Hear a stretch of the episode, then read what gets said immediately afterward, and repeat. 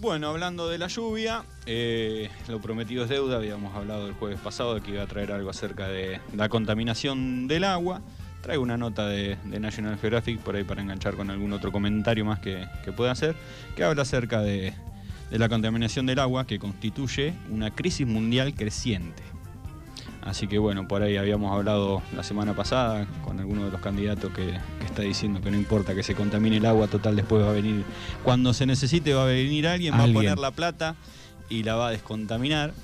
Eh, hay que ver cuánto sale después ese agua descontaminada también, ¿no? Sí, ¿y quién lo va a hacer? Eh, y quién lo va a hacer, eh, porque gratis no lo va a hacer y al agua gratis no la va a dar. así que bueno, trajimos un artículo relacionado con respecto a este tema, ¿no? Bueno, esto habla que desde grandes trozos de basura hasta sustancias químicas invisibles, una amplia gama de contaminantes acaba en los lagos, ríos, arroyos, aguas subterráneas y finalmente en los océanos de nuestro planeta.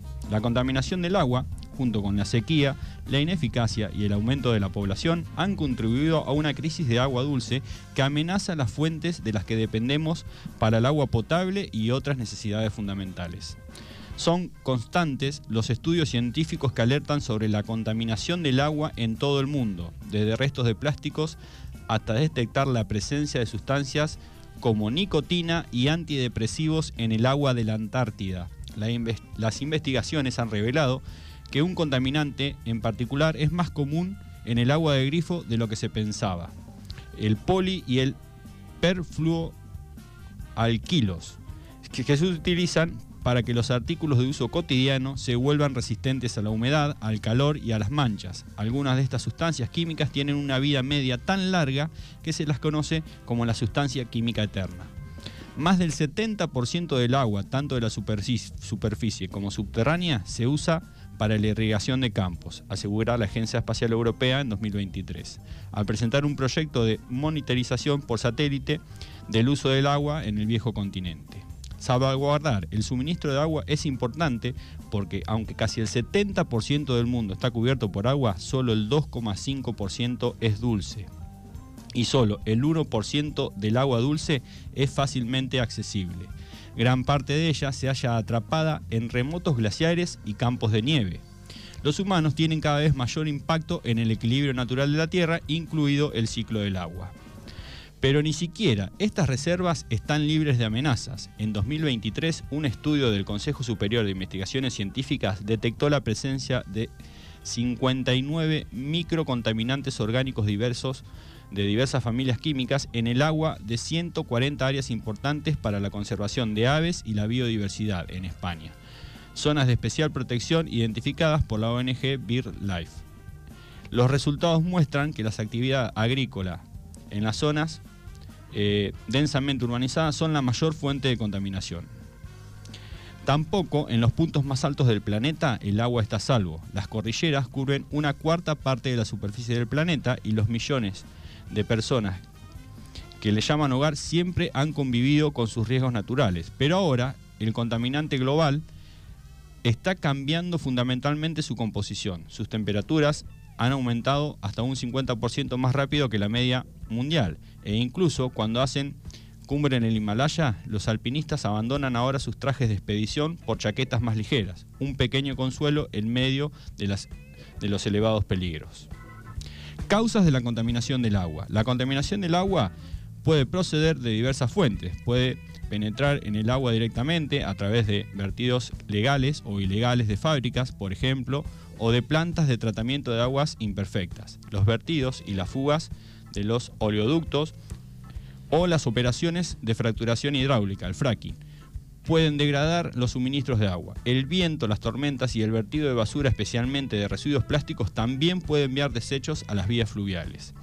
Gracias en gran medida a décadas de regulación y acciones legales contra los grandes contaminadores, la principal causa de los problemas de calidad del agua en Estados Unidos ahora es la contaminación de fuentes no puntuales, cuando los contaminantes son transportados a través del suelo por la lluvia o la nieve, procedentes de granjas, hogares, eh, del petróleo y productos químicos tóxicos provenientes de carreteras e industrias, sedimentos, bacterias originarias del ganado, residuos de animales domésticos y otros contaminantes. Este es un problema que se repite en todo el mundo, siendo un buen ejemplo la contaminación del Mar Menor en Murcia. Bueno, esto es más que nada para hacer hincapié que el problema de la contaminación del agua es un problema mundial y un problema que se lo ha atacado eh, en diversos lugares y en, muchos lugares.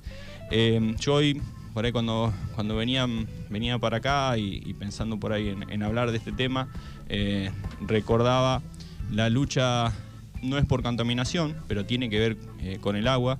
la lucha del norte de La Pampa por el río Atuel, que desde hace más de 40 y pico de años que tienen esa lucha, que de un día para el otro eh, la Pampa dejó de recibir agua del Atuel porque en Mendoza hicieron una gran represa y se empezó a utilizar muchísima agua para, para fortalecer lo que se explota en Mendoza, que es la industria de, la fruta, de la uva, y la Pampa se quedó sin agua.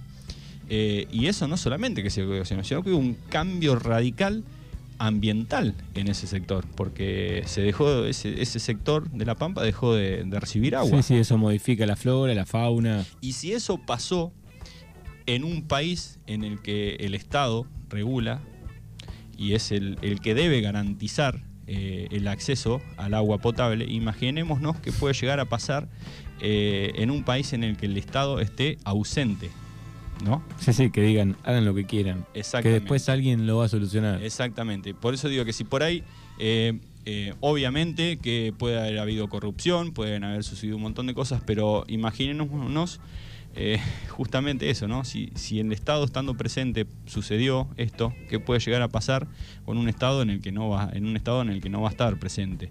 Y, también recordaba, yo cuando, cuando estaba estudiando en la universidad, en Bahía Blanca, eh, durante varios años trabajé con, trabajé con un profe, un geólogo, hidrogeólogo, eh, haciendo sondeos hidroeléctricos. Eh, anduvimos recorriendo bastante, recorríamos bastante parte del sur de nuestro país y, bueno, y los sectores aledaños a, Bahía Blanca. el tema de, los sondeos hidroeléctricos justamente era para, para detectar la presencia de agua, de agua subterránea, de acuíferos, y en qué condiciones estaba ese agua, ¿no? Si ese agua era, era potable o era salobre o no. Y, recordar de, ir a lugares, por ejemplo, en Médanos, eh, no tenían agua. Claro. No tenían agua. Eh, así como nosotros acá por ahí estamos acostumbrados a abrir la canilla y que salga agua, en Médanos no, tenían agua. Claro, de hecho, eh, cuando fue la, gran sequía, eh, la famosa sequía, que la sufrimos nosotros acá también, bueno, esa zona fue una de las más castigadas. Exactamente. Recuerdo en, campos aledaños ahí a, unos kilómetros de Médanos, la, arena llegaba casi al, primer hilo del alambrado. Del alambrado, sí, sí. desde ya que por eso es por, por condiciones edafológicas del suelo, falta de, permeabilidad en alguna de las capas, no se forma el acuífero, bueno, muchas cosas que se pueden, pero no tenían agua. La realidad de ellos era que no tenían agua eh, para abastecer al pueblo. Eh, y, pensaba en eso, ¿no? Nosotros por ahí estamos acostumbrados a, abrir la canilla y que salga agua. ¿Qué pasaría eh, cuando libremente ah, se podría contaminar o qué costos tendría ese agua? Eh, si después vendría alguien y se encargara de, descontaminarla, ¿no? Te la eh, descontamino, pero vale tanto, ¿no? Cuando por ahí en el artículo hablábamos que solamente un 2,5% del agua presente en nuestro planeta es potable y un solo un 1% es eh, accesible, ¿no? Así que, que, bueno, por ahí son cosas para, para pensar. y sobre todo cuando vamos a votar y escuchar lo que dice cada uno. Exactamente, y plantear ese tipo de, que nos plantean ese, plantearnos ese tipo de, escenarios, entre otras tantas realidades que pueden llegar a suceder, eh, qué puede llegar a suceder cuando alguien nos dice que, no importa que contaminen, ¿no? Eh, cuánta, y cuántas luchas eh, hay acerca del cuidado del agua y, la contaminación del agua, esa lucha que en Esquel también llevaron a cabo durante tantos años en el no a la mina, que dentro de, las cosas que se defendían en, en el no a la mina era también el impedir la contaminación del agua potable, ¿no?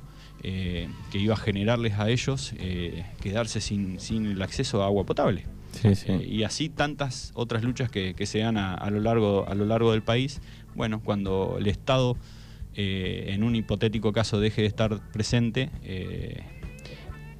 qué terrible. Lo peor que puede ser todavía, ¿no? Si así suceden estas cosas. creo que, que, la lucha es eh, abogar porque las cosas se hagan como se tienen que hacer, con un Estado presente y, y no hacer que, que el Estado desaparezca, ¿no? Exactamente. Bueno, ahí está, un, un tema preocupante en el mundo entero, no solamente en la Argentina, ¿no? Exactamente. Bueno, el país vecino hace poco... Lo tuvo- hablamos, tu- lo hablamos con Uruguay hace poquito. Tuvo una crisis, después creo que se regularizó un poco, pero bueno, pi- pinta complicada la cosa. Exactamente. Gracias, Rubén Beduret, aquí en Mañanas Urbanas y nos encontramos el próximo jueves con Eco Noticias. Hasta el próximo jueves.